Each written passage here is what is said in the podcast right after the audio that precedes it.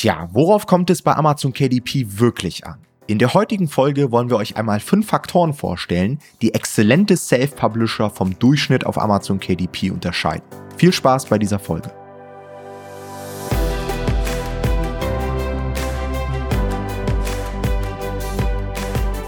Hallo und herzlich willkommen zu einer neuen Folge des Verlagsniveau Podcast und heute soll es einmal darum gehen, was denn der Unterschied ist zwischen Durchschnitt und Exzellenz auf Amazon KDP.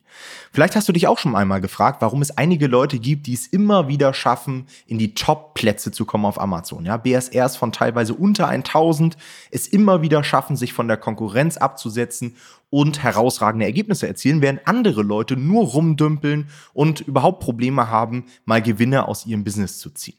Genau darum soll es einmal gehen. Worauf kommt es bei Amazon KDP wirklich an? Denn gerade als Anfänger hat man noch nicht so das Gefühl dafür, ja, was jetzt exzellente Self-Publisher vom Durchschnitt unterscheidet. Und Jonathan ist natürlich heute auch wieder mit dabei. Hi Jonathan. Moin, moin. und ich würde sagen, ich starte einfach mal mit dem ersten Punkt. Und das ist für mich einer der wichtigsten Dinge überhaupt, jetzt auch gar nicht so KDP-spezifisch, sondern allgemein im Leben. Und zwar, dass man es schafft, in Mustern zu denken. Ja, das ist schlussendlich die Fähigkeit, in einer Menge von Daten Regelmäßigkeiten, Wiederholungen, Ähnlichkeiten oder Gesetzmäßigkeiten zu erkennen. Vereinfacht ausgedrückt, ich sage immer so ein bisschen der ständige Wille, den Code knacken zu wollen. Ja, auf ein Businessmodell zu schauen und zu gucken, okay, wie funktioniert das Ganze, um es dann immer und immer wieder erfolgreich anzuwenden. Das ist letztendlich genauso wie an der Uni oder in der Schule. Ich habe festgestellt, einige Leute können dort irgendwie nur auswendig lernen und ähm, schreiben dann ihre Klausur. Und es gibt immer in jeder Klasse einige Leute, die kaum lernen und trotzdem immer gute Noten schreiben. Warum? Weil sie einfach wissen, wie man eine Klausur erfolgreich besteht, weil sie Muster ableiten können und gewisses Wissen dann sehr schnell aufnehmen können und auf andere Fälle anwenden können. Und das ist letztendlich genau das gleiche Phänomen, ähm, was ich hier mit Denken in Mustern meine. Und das ist auch immer wieder relevant bei Amazon KDP, zum Beispiel beim Interpretieren von Daten bei Amazon Advertising, ja, dass man einfach sieht, okay, wenn ich hier die Gebote runterdrehe, dann passiert das und das. Oder wenn ich gewisse Keywords negativ setze, dann passiert das und das. Wenn ich das Budget verdopple, verdoppeln sich dann meine Ausgaben und so weiter, dass man das einfach beobachtet und dann seine Rückschlüsse draus zieht. Oder zum Beispiel beim Launchen, ja, dass man einfach gemerkt hat, okay, wenn ich in der und der Phase zum Beispiel Verkäufe generiere über bestimmte Keywords oder Rezensionen, dann schaffe ich es tatsächlich in die vorderen Plätze zu kommen und so weiter.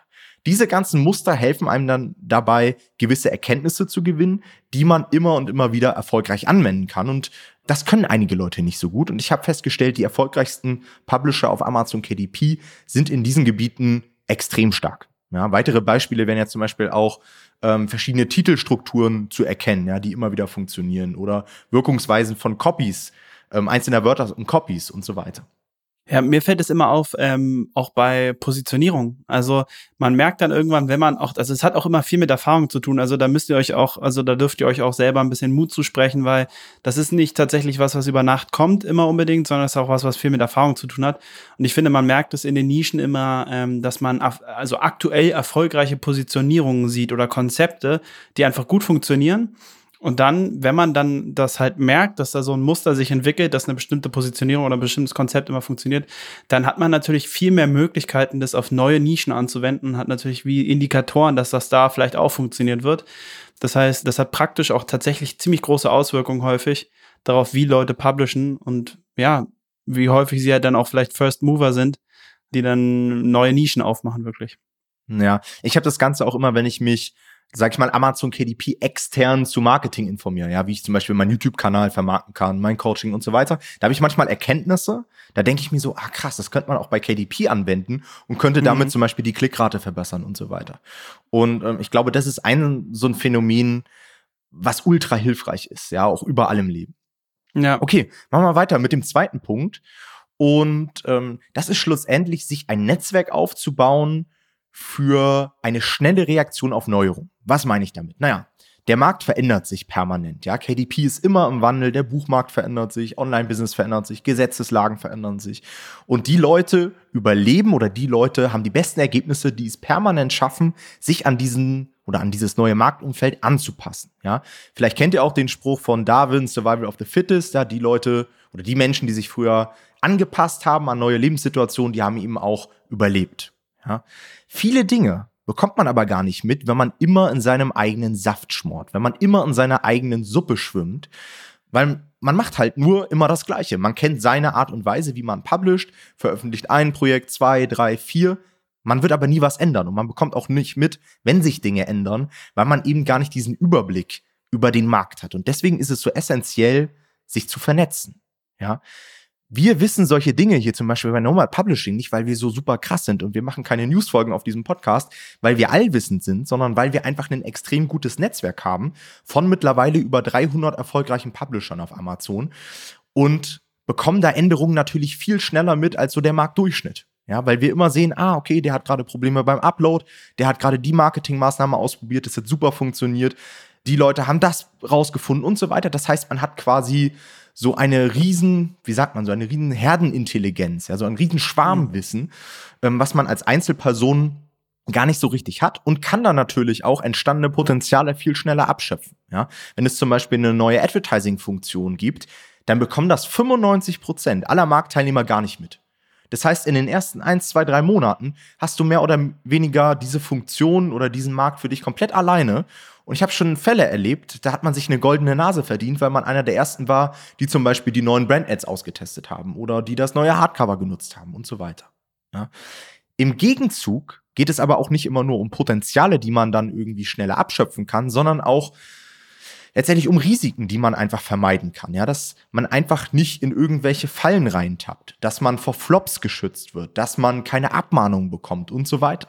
Ja, weil man einfach mitbekommen hat, dass zum Beispiel gerade VW-Bully-Motive auf Covern abgemahnt werden oder dass man mitbekommt, dass es gerade Upload-Probleme gibt und deswegen seinen Launch vielleicht um ein, zwei Wochen verschiebt und so weiter. Das sind so Kleinigkeiten. Wenn man das nicht auf dem Schirm hat, kann man nicht darauf reagieren. Man veröffentlicht und wundert sich, dass das Amazon-Buch überhaupt nicht funktioniert. Ja. Und ein anderer Aspekt, den ich mir hier auch noch notiert habe, ist auch dieses ganze Thema Leidensgenossen finden. Ja. Denn wenn man so ein Einzelkämpfer ist, dann ist es oftmals so, dass man sich Wissen aneignet. Man guckt zum Beispiel YouTube-Videos oder hört sich hier unseren Podcast an, legt los. Und ich kann euch jetzt schon versichern, ihr werdet irgendwann an einen Punkt kommen, da werdet ihr Probleme bekommen. Da läuft irgendwas nicht oder ihr habt irgendwo eine Information nicht, irgendwas funktioniert nicht und ihr seid komplett aufgeschmissen. Ihr wisst nicht weiter, wie es funktioniert. Und genau in diesen Momenten braucht ihr Leute, die das schon einmal erlebt haben, die euch genau sagen können, hey, absolut okay, entspann dich, so und so geht's weiter. Weil die meisten stecken dann den Kopf in den Sand, machen nicht weiter oder treffen falsche Entscheidungen. Und das kann halt entweder eine Menge Geld kosten, weil man vielleicht einen Buchflop hat, oder kann sogar dazu führen, dass man einfach diese Chance des KDP-Business nicht ausnutzen kann, weil man sich selbst im Weg steht und dann irgendwie schon wieder was anderes macht. Ja? Also, Netzwerk, super wichtig, connectet euch mit Leuten, geht in Masterminds und so weiter, ist einfach absolut Gold wert. Ist ja auch häufig, also ich benutze es selber auch häufig, einfach als Feedback auch gut. Also ich lasse mir ganz häufig Feedback für meine Cover, für meine Titel, für meine Positionierung geben äh, von anderen Publishern, einfach weil man manchmal den Wald vor lauter Bäumen nicht sieht. Ja, und dann kann es sein, dass ihr den offensichtlichsten, also im Nachhinein offensichtlichsten Fehler macht, weil ihr irgendwas nicht bedacht habt. Und dann ist halt doof, wenn ihr nicht irgendjemanden vorher nochmal gefragt habt. Also ist natürlich immer die Frage, manche Masterminds zeigen sich sehr viel, manche nicht so viel. Also muss man dann schauen. Aber ich persönlich mag das sehr, sehr gerne. Kommen wir zum nächsten Punkt, nämlich bei unserem Punkt drei und der ist, ähm, gute und verlässliche Kontakte zu haben. Das hört sich erstmal irgendwie logisch an, aber in der Praxis merkt man, dass es viel, viel wichtiger ist, als man dann doch irgendwie häufig denkt. Denn gute Kontakte sind wirklich Gold wert. Ja? Im Endeffekt müsst ihr bedenken, wer jedes Mal sich einen neuen VA sucht für irgendwas, der wird langfristig keinen Erfolg haben, weil da gibt es erstmal zu starke Qualitätsschwankungen und ähm, ihr müsst halt auch jedes Mal nicht nur Geld in die Hand nehmen, sondern vor allem auch Zeit in die Hand nehmen, um irgendwie neue Leute zu finden. Das heißt, auf ganz, ganz vielen Ebenen ist das keine gute Idee. Das heißt, unsere Empfehlung ist, von Anfang an mit vernünftigen Leuten zusammenzuarbeiten und immer die langfristige Geschäftsbeziehung im Kopf zu haben. Ja? Also nicht zu sagen, ja, ich, also weiß ich nicht, ich mache mal mit dem was, mal mit dem, sondern probiert wirklich langfristige Geschäftsbeziehungen aufzubauen. Das hat für alle Seiten nur Vorteile und ist immer der, der smarte Weg im Endeffekt. Ja? Aber was meinen wir kon konkret damit? Im Endeffekt ist es immer gut zum Beispiel, wenn ihr einen Designer oder mehrere Designer habt, wo ihr wisst, die werden euch eigentlich immer Topcover liefern. Ja? Ähm, irgendwann werdet ihr nicht mehr die Zeit haben, erstmal euch zehn schlechte Cover anzugucken, bis dann eins bei rumkommt, was ganz okay ist, sondern ihr braucht einfach eine höhere Trefferquote. Ja? Also das heißt, eigentlich muss jedes Cover ein Treffer sein. Es kann mal sein, dass ein Design auch mal ein Cover macht, was nicht zu 100% passt. Das ist okay, das gehört dazu. Aber im Normalfall sollte er schon relativ zügig treffen. Und solche Leute müsst ihr euch dann halt auch wirklich, also da müsst ihr einen guten Kontakt pflegen. Ja? Baut einen guten Kontakt zu den Leuten auf, ähm, schreibt vielleicht auch mal so mit denen, fragt mal, wie es denen geht und so, um irgendwie da eine gute Beziehung aufzubauen, die auch vielleicht ein bisschen darüber hinausgeht. Ja, einfach nur über das Cover-Design hinausgeht. Ja? Gleichzeitig ist zum Beispiel gut, Experten zu haben, die nicht immer zwölf Monate für die Texterstellung brauchen. Das ist natürlich auch okay, wenn ihr mal so einen Experten habt, aber auf Dauer seid ihr so natürlich jetzt nicht so richtig schnell. Ja? Ähm, häufig ist es auch so, dass Leute dann immer bei Experten nur daran denken, dass sie dann ein Buch mit denen rausbringen, aber da müsst ihr bedenken, eigentlich ist das Ziel mit einem Experten, wenn ihr dann erstmal ein erfolgreiches Projekt mit dem habt, gleich mehrere Projekte mit dem rauszubringen, weil das ist ja das Beste, was auch euch passieren kann, weil ihr beide wisst, wie ihr, wie ihr arbeitet, die Abrechnung wird viel leichter, weil ihr mehrere Projekte in einer Abrechnung machen könnt und so weiter und so fort. Also auch das macht nur ähm, Sinn, ja. Da will ich auch nochmal so den Begriff der Opportunitätskosten wieder in den Raum werfen. Ja. Denn das ist auch was, was einige Leute nicht so auf dem Schirm haben. Die buchen dann irgendwelche günstigen Designer oder irgendwelche Standardtexter und dann kriegen sie irgendwie eine Deadline verpasst und dann sagen sie sich, ja, ist ja jetzt auch nicht so schlimm, dann brauche ich halt vier Wochen länger, ich habe ja die Zeit. Aber das ist genau der Fehler, weil in diesen vier Wochen könntest du schon Geld verdienen mit deinem Buchprojekt. Und wenn du mal ein gut laufendes Projekt hast, dann ist halt jede Woche auch extrem viel Geld wert. Du kannst schneller skalieren, du kommst auch schneller in den Cashflow rein, hast weniger Liquiditätsprobleme und so weiter. Und ihr glaubt gar nicht, wie viele Leute es da draußen gibt, die ein gewisses Potenzial identifizieren. Und bis sie den Arsch hochbekommen haben, um das umzusetzen, ist das Potenzial schon fast wieder weg. Ja, das habe ich schon so oft gesehen, dass Leute gewisse Nischen herausgefunden haben, ich kann ja mal ein Beispiel geben, ja, irgendwie eine Gartennische und dann haben sie es aber nicht geschafft, bis zur Gartensaison das Buch auf den Markt zu schmeißen und das Buch kommt dann irgendwann im September. Mittlerweile gab es schon wieder zwei, drei andere Konkurrenten, die reingekommen sind und dann wundern sie sich, dass sie irgendwo bei 50 bis 100.000 rumdümpeln vom BSR. Also das ist auch wieder so ein Ding. Das wäre halt nicht passiert, wenn man sein Projekt gut strukturiert, wenn man weiß, okay, ich gebe den Auftrag, zum Designer und ich bekomme in einer Woche mein Cover. Ich mhm. habe hier und hier den Experten, der kann mir das Buch in drei Monaten erstellen. In der Zwischenzeit mache ich das. Da und da habe ich meinen Copywriter, bei dem weiß ich, der macht das maximal in fünf Tagen. Und so schiebe ich alles hin und her, manage das Ganze und habe am Ende so ungefähr eine Ahnung, wann mein Buch auf den Markt kommt. In der Praxis ist es natürlich auch bei uns so, dass wir mal damit zu tun haben, dass der Designer vielleicht länger braucht oder man bekommt Entwürfe, die vielleicht doch nicht so gut von der Zielgruppe aufgenommen werden und so weiter. Das passiert auch uns, aber es geht immer um die Häufigkeit und, und um die Wahrscheinlichkeit. Und ich glaube, das ist wirklich ein guter Punkt zu sagen, die Leute, die wirklich exzellent auf Amazon KDP sind, die versuchen sowas auf ein Minimum zu reduzieren. Ja, ja zu 100 Prozent. Also im Endeffekt ist es in dem Punkt wichtig, dass ihr irgendwie euch für alle Ebenen Leute sucht, die euch unterstützen können auf einem sehr hohen Niveau, damit ihr euch dann auf eure Stärken fokussieren könnt und insgesamt dadurch stark skalieren könnt. Ja, also ihr werdet immer an dem Punkt, irgendwann an den Punkt kommen, dass ihr sehr viele Sachen anfangen outzusourcen. Und da würden wir euch einfach empfehlen, fangt es von Anfang an langfristig zu denken, hochqualitativ outzusourcen, weil so habt ihr so quasi auch auf Dauer die beste Qualität einfach sichergestellt. Eine Erfahrung, die ich da auch noch gemacht habe, ist, wenn ihr dauerhaft mit den Leuten zusammenarbeitet und die auch ja eine be gewisse Berechenbarkeit haben, wie viele Projekte sie regelmäßig von euch bekommen, wenn ihr einen guten Kontakt zu denen pflegt und wie gesagt, vielleicht auch mal ähm, über den normalen Kontakt äh, hinaus mit den Kontakt habt, dann habt ihr auch den Vorteil, dass ihr natürlich für die auch mehr wert seid. Ja, ihr seid dann guter Kunde, ähm, dann am besten immer noch pünktlich zahlen. Dann kann es auch mal sein, dass ähm, so ein Coverdesigner oder ein Lektor oder was weiß ich auch immer ähm, euch vielleicht auch ein bisschen priorisiert und euer Projekt vielleicht mal vorziehen, wenn es mal schnell gehen muss.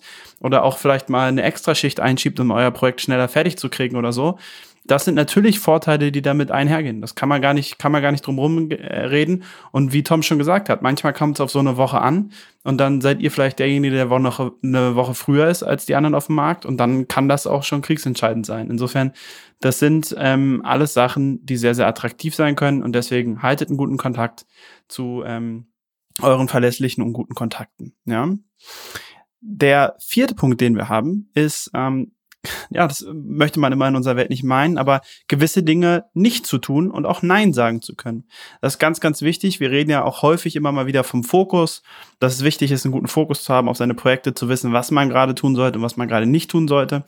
Und ähm, im Endeffekt ist es nämlich dann einfach so, dass es bei Exzellenz nicht nur darauf ankommt, gewisse Dinge zu tun, sondern auch gewisse Dinge nicht zu tun. Ja, und damit tun sich wirklich viele Publisher schwer. Die denken sich damit absoluten Nebensächlichkeiten ab und verlieren ihren Fokus auf die eigentlich entscheidenden Sachen. Ja. Wir sehen es ganz häufig, dass zum, nur mal ein Beispiel zu nennen, wie das dann auch was das sein könnte, dass Leute ein Buch planen und dann, bevor sie irgendwas angefangen haben, äh, also umzusetzen von diesem Buch, schon planen, was es für eine Serie sein könnte und was man dann darauf noch für ein Buch daraus machen könnte oder wie man eine Wertschöpfungskette aufbauen könnte, was man über das Buch noch verkaufen könnte.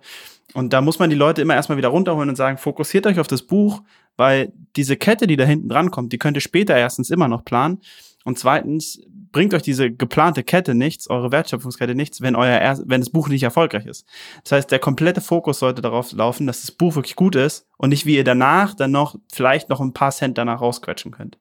Genau, und das Schlimmste ist meist auch gar nicht die Zeit, die dabei, die dabei drauf geht, sondern dass dann beim Aufbau von irgendwelchen externen Sachen irgendwas schief geht und dann machen sie nicht weiter. Ja.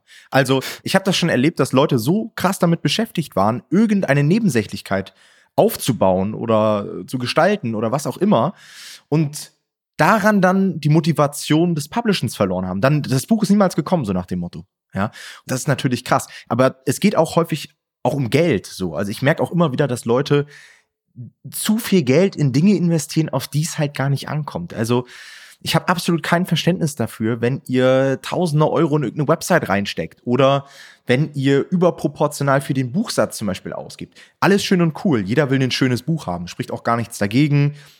Gut gestaltete Bücher sorgen für Kundenzufriedenheit und so weiter. Aber das bringt euch halt alles nichts, wenn ihr dann kein Geld mehr für die Vermarktung habt. Also die Leute sehen halt nur euer Buch, wenn sie es gekauft haben. Und sie werden es nur kaufen, wenn ihr Geld für die Vermarktung habt. Wenn ihr vorher alles drauf oder alles verballert habt für den Buchsatz und so weiter und kein Geld mehr für Advertising habt, dann ist es auch schlecht. Ja, also hm. da immer den Fokus behalten auf die wirklich wichtigen Dinge. Da können wir auch mal so ein paar Sachen sagen, worauf es wirklich ankommt. Also ich würde sagen, gebt auf jeden Fall, fokussiert euch darauf, einen guten Titel, gutes Cover zu haben. Ich glaube, da könnt ihr nichts verkehrt machen.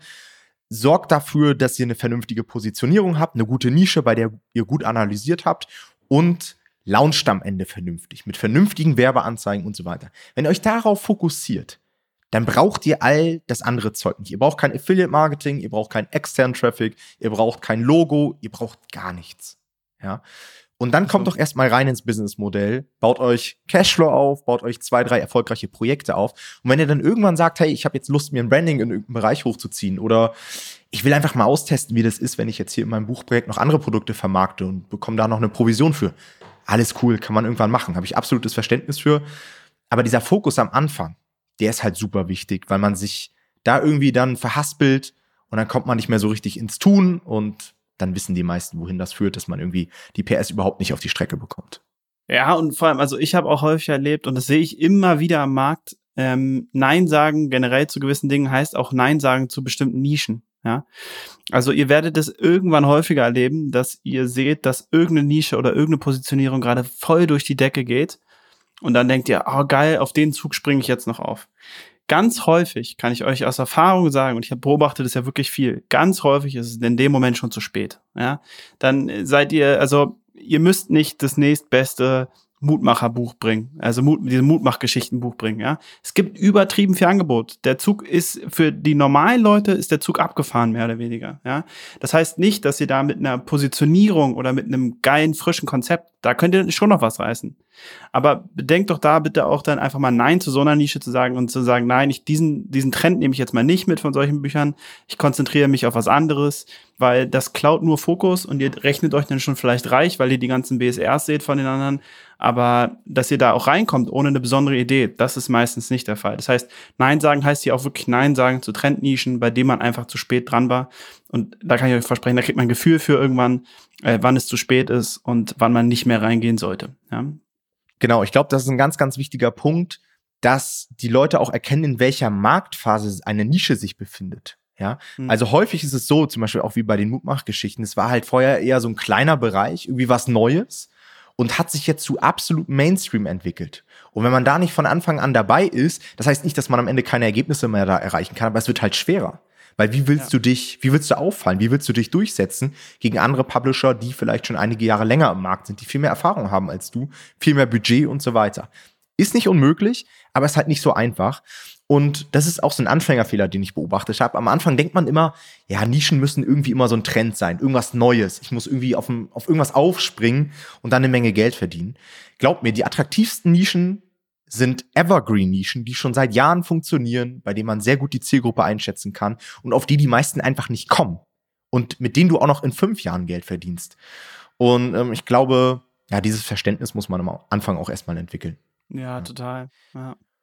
So, und der letzte Punkt ist die Möglichkeit, Experimente durchzuführen. Das wird meiner Meinung nach auch krass unterschätzt, denn alle publishen immer auf die gleiche Art und Weise, kopieren gewisse Dinge und keiner testet irgendwie mal neue Wege aus, ja? Und nur so kannst du dich letztendlich weiterentwickeln und nur so kannst du dich auch unterscheiden und nur so kannst du am Ende auch Erfolg haben. Du hast ja immer nur Erfolg, wenn du etwas anders oder besser machst als die Konkurrenz. Und das geht halt nur, wenn du anders oder besser bist. Und das wirst du nicht von heute auf morgen, sondern das, also diese Strategien dazu, die fliegen einem nicht zu, sondern die entstehen eben durch diese Experimente.